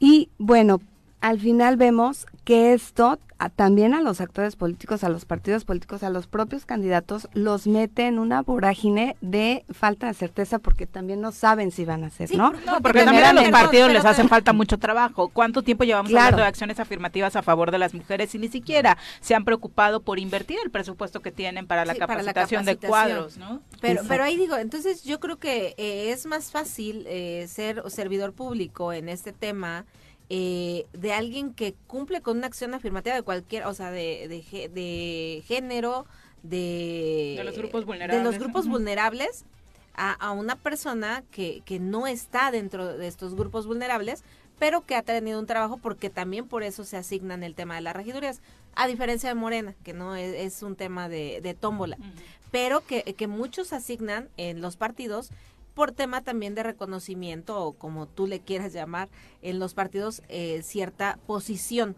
¿no? Eh, eh, en, en, la lista de los regidores. Y ahora el tribunal, bueno, ahora cambian todo. No importa ya la decisión del partido, importa si eres de un grupo vulnerable. entonces ahí tiene que el partido meter solo gente de esos grupos vulnerables, o sea, entonces ya no vale lo demás. Sí, la postulación eh, tiene que ser de estos grupos vulnerables, ¿no? Entonces, por ejemplo, es una lucha histórica que se ha dado en beneficio, por ejemplo, de las mujeres, entonces dicen, ah, bueno, el 50% de tus candidaturas tienen que ser mujeres. En el tema de los indígenas, eh, el estos distritos están reservados para indígenas, ¿no? Eh, estas, las regidurías tienen que ser tantas, ¿no? Entonces, a medida de, porcentajes que van existiendo en los municipios, en, los, en, los ayuntamientos, en las diputaciones, pues vamos cubriendo esas cuotas eh, de las acciones afirmativas de estos grupos vulnerables, ¿no? Pero el, el tema radica precisamente en lo que comentabas, ¿no? Que los partidos políticos deben de tener ese trabajo previo y hacer caso a estas acciones afirmativas, a que tengan la representación de esta democracia incluyente y que vayan capacitando sus cuadros de estos grupos que históricamente han sido vulnerados. Sí, porque salvo honrosas excepciones, la verdad los partidos eran de la familia o de los amigos, ¿no? O del, club de Toby, entonces por supuesto que todos tenemos derecho a estar representados. El gran tema hoy, eh, desafortunadamente, tras el asesinato de la diputada Gabriela Marín, es esto que podría pasar con quien tome protesta eh, como nuevo eh, diputado, diputada. Eh, ¿Cuál es la postura del tribunal en ese sentido, magistrado?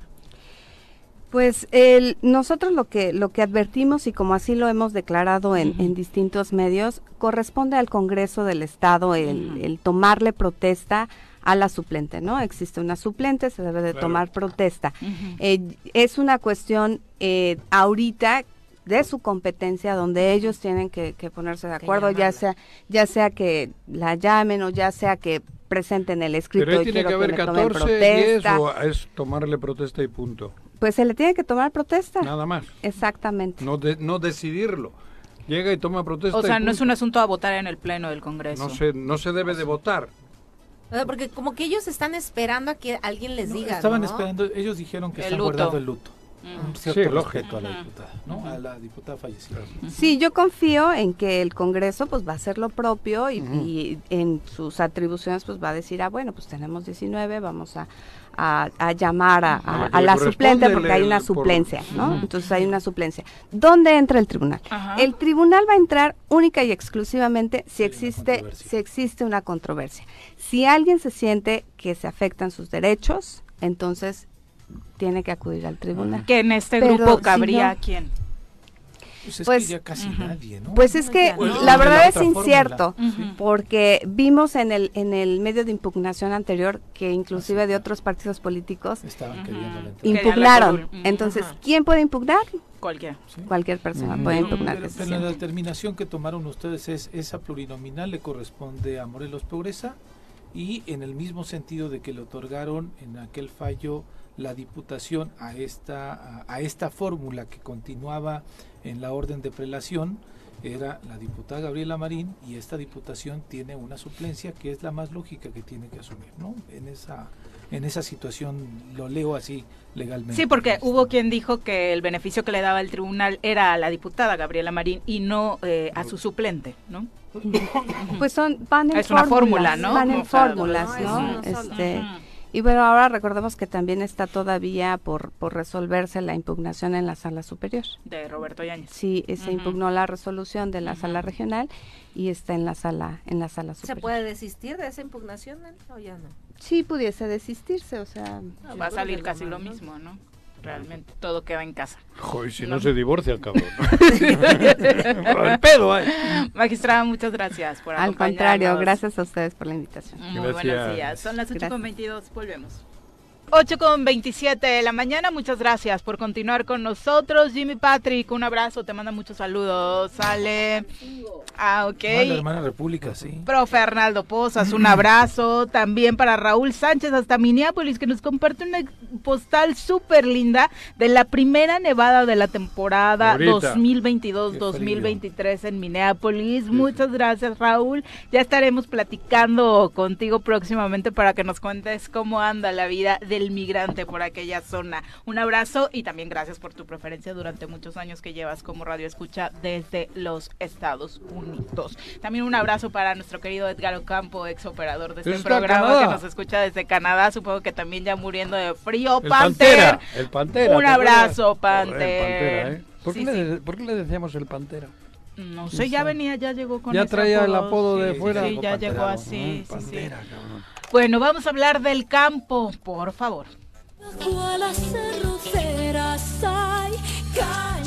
Así es, caña, arroz, aguacate, sorgo, nopal, higo, flores y mucho más es lo que produce nuestra tierra. Prepárate que vamos a aprender de todo esto en la sección del campo morelense en el Choro Matutino. Elías Morán, ¿cómo te va? Muy buenos días. Buenos días, muy ¿Qué buenos tal, días. Elías? Gracias. Buenos a- días. aquí estamos nuevamente. Qué en gusto verte. Hoy Gracias, muchas gracias. vienes acompañado, cuéntanos. Oh, claro que sí, hoy traigo una joya, de verdad, un ingeniero excelente, yo creo que de los mejores que hay aquí en Morelos. A mí me ayudó Agrónomo. mucho, ingeniero agrónomo. Ah. Eh, de, de hace 10 años lo conozco y él me ha ayudado a toda esta transición que tenemos de, de alguna cultura eh, no orgánica a una cultura orgánica, eh, convencional a una cultura orgánica y yo creo que tenemos cancha aquí con él, él tiene mucha cancha y creo que nos va a platicar algo muy interesante de la agricultura orgánica. Preséntanos. Eh, soy Mario Cermeño, soy ingeniero agrónomo, tengo una maestría en ciencias en desarrollo rural. En los últimos años de mi vida eh, soy, tengo una especialidad en la Universidad Chapingo, en Ujú. agricultura de, eh, protegida bajo invernadero. En la Es- gran Universidad en la gran Chapingo. Universidad Chapingo, gracias a Dios. Y en los últimos ocho años de mi vida hemos estado cambiando hacia la agricultura convencional, hacia lo que es la agricultura orgánica, la agricu- agricultura agroecológica. Explícanos el tema porque de pronto se piensa que es una moda, ¿no? No, no es no de moda. Fíjate que la agricultura, la humanidad, lo que se tiene, eh, los vestigios que se tienen en la historia, hace 12 mil años son los- lo, lo que se tiene, y era una agricultura natural, lo que hoy conocemos como agricultura orgánica. A cielo abierto. A cielo abierto, completamente a cielo abierto, y es cuando ya la, la- la humanidad deja de... eh, empieza De a ser hacer lo- sedentario. lo- de ser sedentario a hacer sus primeras prácticas en la agricultura, Ujú. tienen 12 mil años. En México 7 mil años. Eh, aquí lo, la- O sea, de lo silvestre ya lo hicieron cultivado. ya o lo, hicieron cultivable. Hace 12.000 años. 12 mil Ay, años güey. es lo que se tiene en la historia. Eh, y ahora la agricultura orgánica moderna data de los años 1920, el, año del siglo pasado, siglo. a la fecha, pero han tomado las prácticas ancestrales que se habían tomado nuestros abuelos o nuestros bisabuelitos. Que, que ellos controlaban las plagas y enfermedades, ahora sí que con remedios, ¿no? Natural. Con fórmulas Mm. que ellos tenían, con cuestiones botánicas. Sin químicos. Sin químicos. Con el apoyo de la propia naturaleza. Con el apoyo de la propia Ujú. naturaleza, es lo que se trata la agricultura ¿Y se puede? orgánica. Sí, señor. Sí, señor. Ahorita en México hay más de 300 mil hectáreas que están en el sistema orgánico. Sin meterle, Sin meterle químicos. a la tierra. Nada, nada. Pero hay quien dice que ya no es capaz la tierra de protegerse ella misma por los químicos que nos han metido. Exactamente. Claro que sí, hay un estudio que hizo el Colegio de Postgraduados Ujú. Y nos dice que el 90% de la superficie altamente explotada en México ha perdido el 70% de su fertilidad. Entonces estamos haciendo... los suelos. Estamos es muy fuerte porque estamos haciendo eh, de la tierra desiertos. La fertilidad es lo que nos va a dar la calidad de los vegetales que sembramos en ella. Pero el desierto, ni eso, porque el desierto no es que esté jodido. Pues Con agua regresa. Claro. Esto es peor. Hay que darle eh, el mantenimiento. Sobre todo hay que volver a elevar la fertilidad, lo que es en, en grandes, en buenas cantidades de materia orgánica. Los suelos, para que trabajen por sí solos, como decimos de manera natural, deben de tener entre 3, 3.5 de materia orgánica, después de un análisis de, laboratorio, y en Morelos tenemos suelos de 0.8 ya, están muy degradados.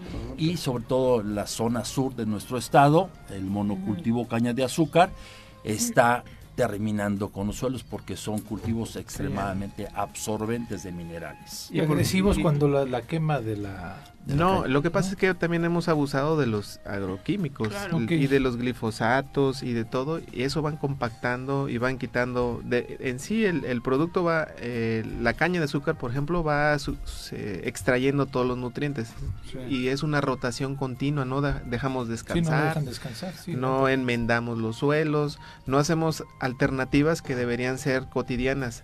Hemos abusado, incluso el glifosato es uno de los productos que se venden a diestra y siniestra. Esos hacen Un que químico. nuestro- si es un químico el glifosato y Utilizado básicamente para qué. Es, es un herbicida. La Es historia, un- Inge, es la el- historia la, herbicida es el, de- el glifosato, es de, de una de Para las matar grandes- la hierba. Para matar la hierba. Para. Pero mata Todo. todo. Todo. todo. Claro. Lo que lo que ha hecho que ha matado los arbences, que son las las las hierbas pequeñas que tenemos en el campo Claro. que le ayudan al- a la agroecología. Nos ayudan a la agroecología, nos ayudan a hacer los Y los animalitos, supongo. Nos ayudan a, a conservar la microbiología del suelo Eso.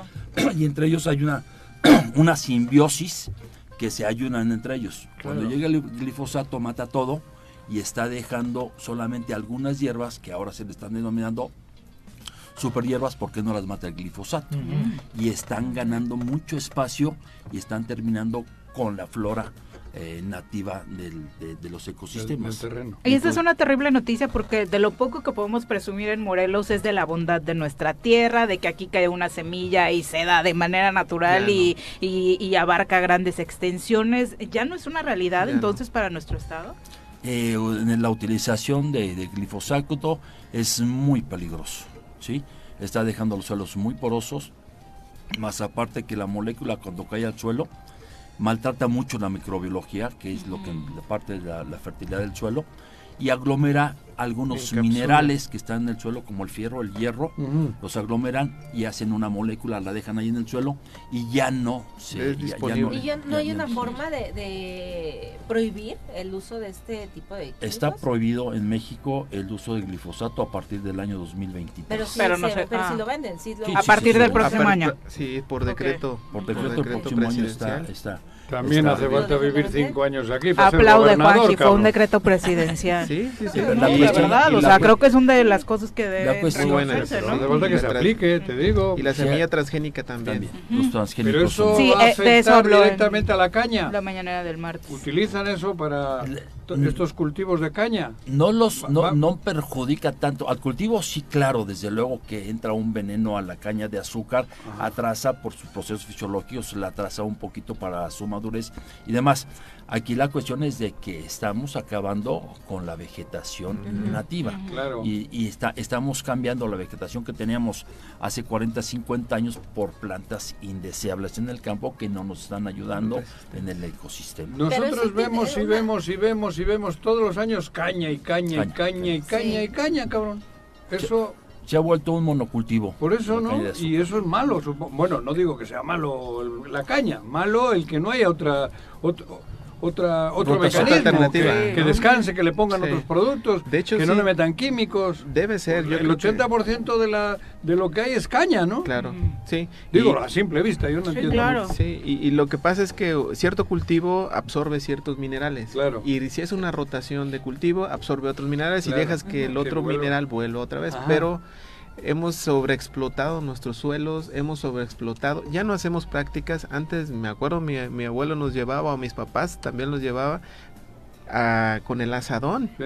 Ahora ya dejó de ser una herramienta esencial. Ahora ves las, las, mo- las bombas de mochila, Ah, ¿no? sí, y cierto, le, le claro. Sí, y en sí. un día haces una hectárea, ¿no? Cuando Claro. antes hacías una tarea, ¿no? Con el asadón. También me tocó a mí eso, ¿eh? Y lo digo en Sí, serio. sí, sí, sí. Y, y hemos... la hierba, la- la- eso con el asadón, pero... La- Entonces la hemos rotación, abusado, ¿no? Lo que se debe de, de- de tomar las prácticas un poquito ah, anteriores en la rotación de cultivos.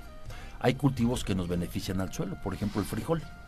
El frijol es una, una planta que tiene una bacteria que fija el nitrógeno atmosférico y lo deja en el suelo. Mira, Y si se incorpora como material verde o se dejan lo que hacemos que con todos los esquilmos, el desecho de lo que se conocen como desechos de la cosecha, tanto en el maíz como en el sorgo, como en la caña de azúcar, la caña de azúcar lo que viene siendo el cogollo es para alimentación del ganado, igual que, la, que, el, que el maíz y el, y el sorgo, pero se retiran de la parcela.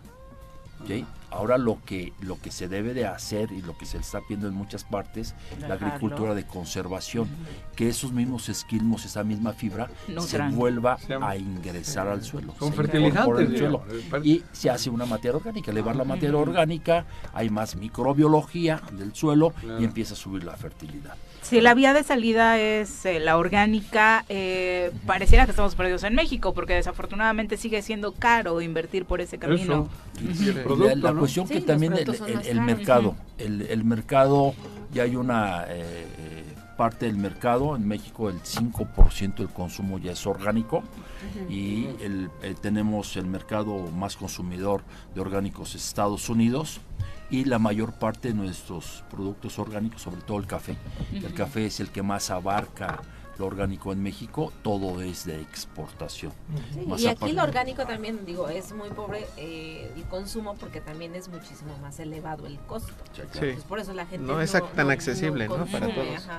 Vamos a No, los... pero vamos- es como todo. Si hay cuatro hectáreas, claro, pero si, si, si hacen muchas más hectáreas, bajan los costos. La, la, la conciencia vino. la conciencia de alimentación en, en- en- en algunos sectores de la sociedad también lo están viendo, de que quieren darle a, a sus hijos leche orgánica que no traiga Claro. sustancias, que no traiga hormonas, la leche y demás.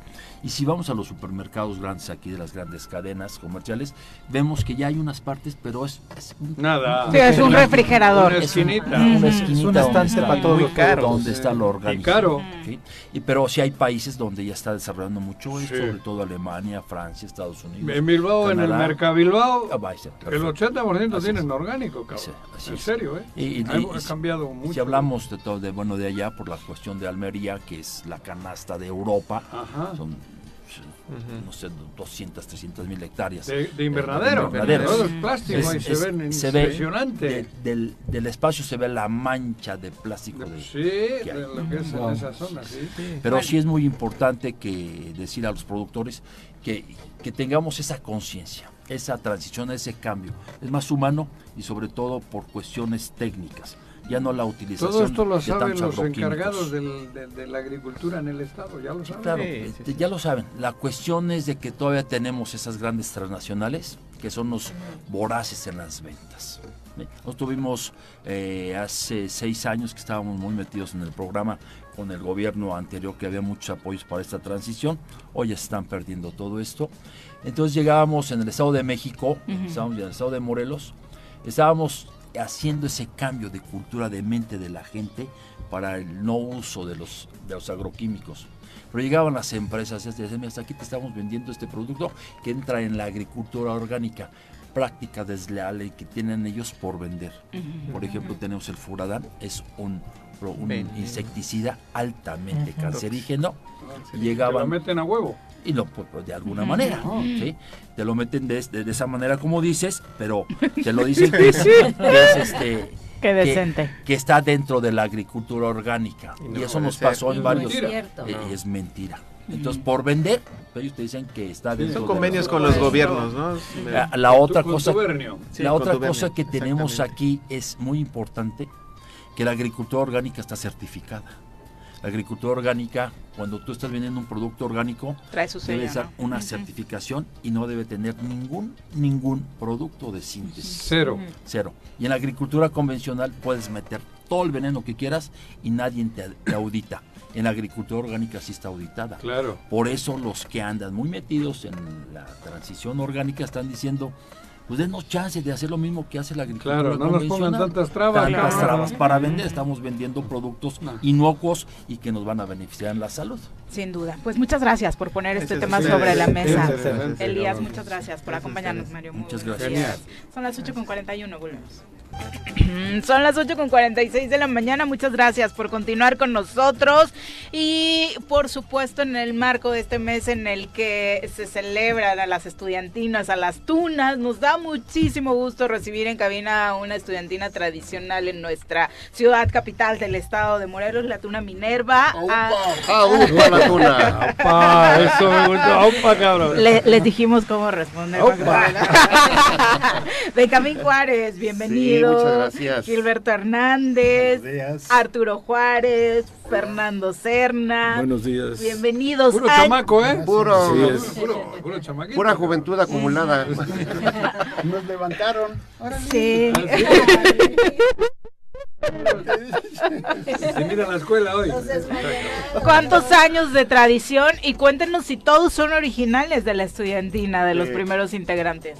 Sí, con mucho gusto. Este, un servidor Benjamín Juárez, este, pues llevamos, yo en lo particular llevo ya casi 50 años, porque la estudiantina nace en el 66 y aquí hay un señor que todavía sigue funcionando, que fue de los campeones. Juanji, ¿Cómo que sí. sigue Aunque parece que Ya no, ya no. de sexo, De- no, estamos hablando de la cantada, de la cantada, de la cantada, don Gilberto Hernández. Don Gilberto, bienvenido. Muy buenos días. Acérquese un Gracias. poquito al micrófono. ahí. Gracias, buenos días. Buenos días. Desde el comienzo. ¿Desde cuándo? Tuve, tuve el honor, eh, conocíamos de, de las estudiantinas de Guanajuato, Ajá. Querétaro y San Luis Potosí. Que el Bajío es el de la gran tradición en Sí, ese tema, ¿no? sí. Este, entonces fue una plática ahí con el aquel entonces famosísimo profesor Ernesto Bellón, Estás hablando de Y- y no- 1966. eh, un poquito antes. Bueno, antes. En la planeación. La- sí, exacto. Ah, previo. porque ya debutó- debutamos el 19 de marzo del 66 y como maestro de música teníamos al maestro Francisco Batalla yo creo que alguien se ha de acordar, un viejecito que tocaba violín. Él, y ya Viri, después, igual. Nos contaba Víctor Cinta esas anécdotas en sus Sí. crónicas de Cuernavaca. Sí, Sí. eso sí. Tú que no pongas, las crónicas. tú que no pongas atención, Juan. No retengo. No, es que se hace más chaval. sí, este, ¿Y cuántos Y- eran? Éramos 32 Ah, y fuimos al primer concurso que hubo, ya según todo bien organizado. Ajá. Eh, y pues lógico, nos ganaron. Pero pues nada más Guanajuato y San Luis. Claro, Ok. claro, los, los Y de- y- históricos, ¿no? y decimos, no, pues no, esto no se queda así.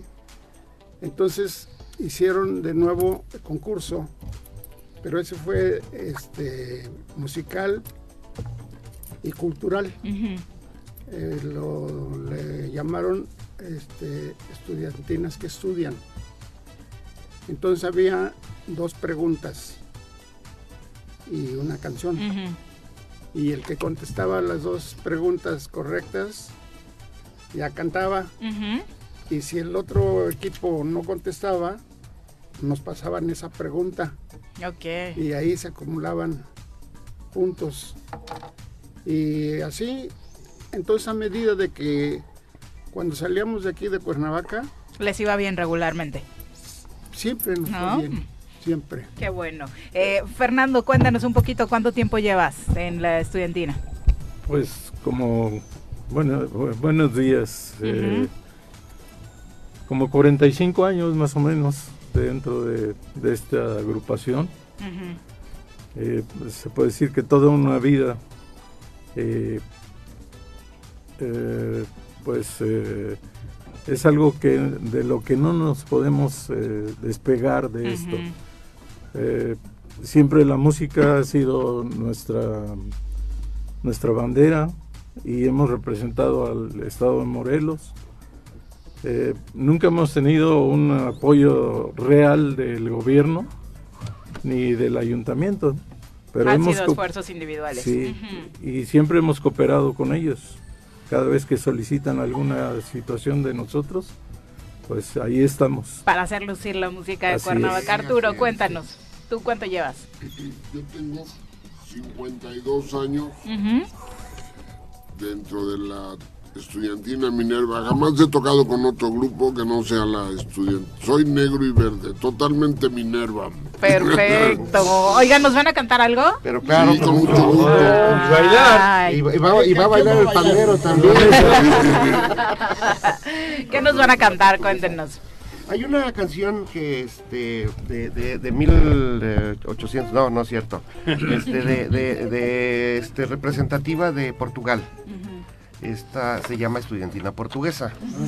Pero eh, la los diferentes grupos le acomodan la letra a modo para que suene y se escuche y se, se, este, se mencione ya sea su estado, Claro. su país o su, o su ciudad, ¿no?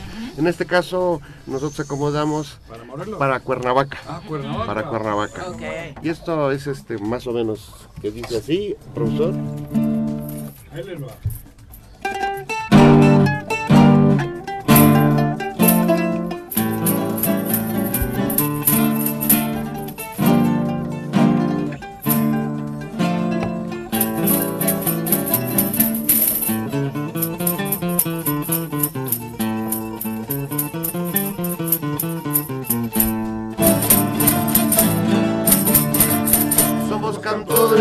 Tierra más hermosa, traemos canciones de leyenda y tradición. Vamos llenando los balones y ventanas con melodías que nacen del corazón. Por tus callejas siempre hay una serenata, son trovadores que te vienen a cantar. De una Minerva que va de callejoneada, va reviviendo Cuernavaca colonial porque tu tierra solo es un encanto. No sé por qué se maravillan quien te ve. Ay, Cuernavaca, yo te quiero tanto. No sé por qué te envidian todos, ay, por qué. Son tan románticas tus callejuelas. Un laberinto de belleza sin igual, en donde el viento huele a limpia rosas, es añoranza de un pasado colonial.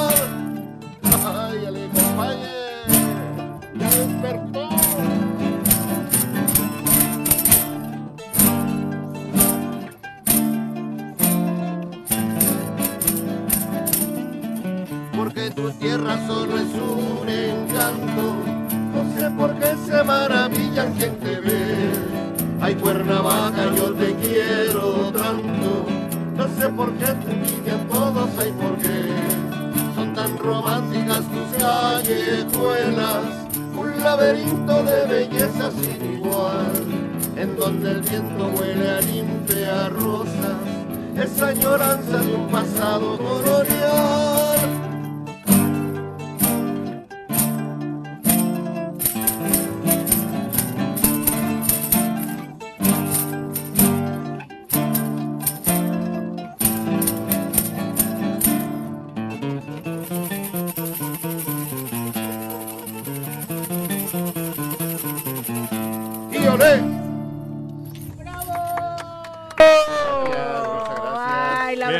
Maravilloso escuchar a las estudiantinas y siempre hemos añorado, ¿no? Que nuestras calles se Yo vuelvan no a llenar de... ¿Cómo le tocas a esa madre si tiene las manos más grandes que la mandolina, cabrón?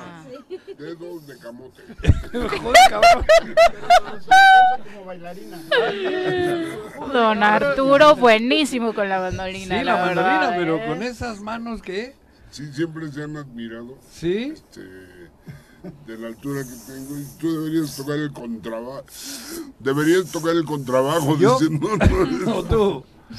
A él, le dicen a él. Claro, sí, claro, claro. En lugar de tocar esto, toca mejor el contrabajo.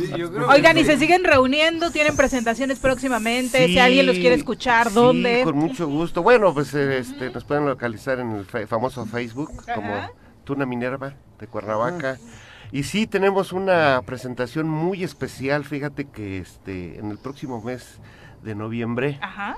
eh, la, primer- el la primera semana de noviembre, fuimos invitados, no, ahí sí lo voy a decir con mucho respeto, no cualquiera va a ese evento. Ajá. Hay un evento que realiza este allá en Morelia, vamos a Morelia, Mm. se llama Tunafest Internacional. Ah, mira. Vienen estu- solamente estudiantinas de más de 40 años en activo. Ajá. Ah. Las tradicionales. Las tradicionales. Pero de- de- de- de- Pero a internacional viene Chile, ah, bueno, ya están confirmados, viene Chile, este Perú, Colombia. Colombia, y nosotros como... como- ¿De España no trae nadie? Sí, ¿Salamanca vi- o sí por vi- ahí? a ver, el año pasado, no hace dos años, estuvimos por allá también en otra asociación. Nosotros pertenecemos a la Asociación de Antiguos Tunos de México. Ahí trae su logo. Pero esto a nivel nacional. Eso es a nivel nacional. Si no vienen de España, Juanqui se puede armar una con sus cuates. pero ya perfecto. uno que se llama José Manuel anda sin nada que hacer, entonces Ah, podría, bueno. podría- Me pa- Me parece muy bien. Muchas gracias por acompañarnos. Al contrario, ustedes. Sí, Todo el pues, éxito del mundo, qué bueno que Cuernavaca va a tener sí, representación en este sí, sí, festival. sí, así es. Muchas gracias por acompañarnos. A ver, échale. Para despedirnos, Sí, claro. nos vamos a despedir con música. Para recordar a, a su, a, su, a su país de Juanjo. Madrid,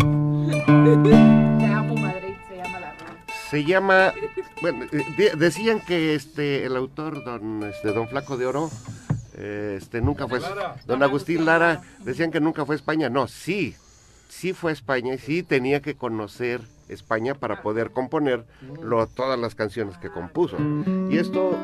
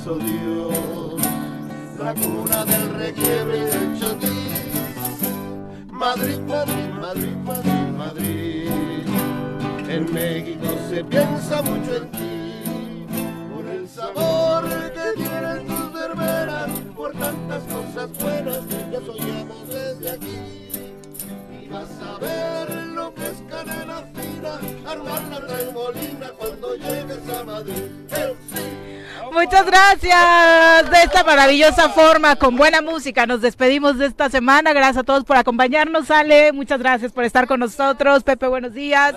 Juanji, ve armando tu tour con las estudiantinas, eh, ¿no? Para que te vayas ahí de gira. Muchas gracias por acompañarnos. Y gracias a todos ustedes por estar con nosotros esta semana. El próximo lunes los esperamos en punto de las 7. ¡Uy! ¡Se acabó! Pues así es esto. Esta fue la revista informativa más importante del centro del país. El Choro Matutino.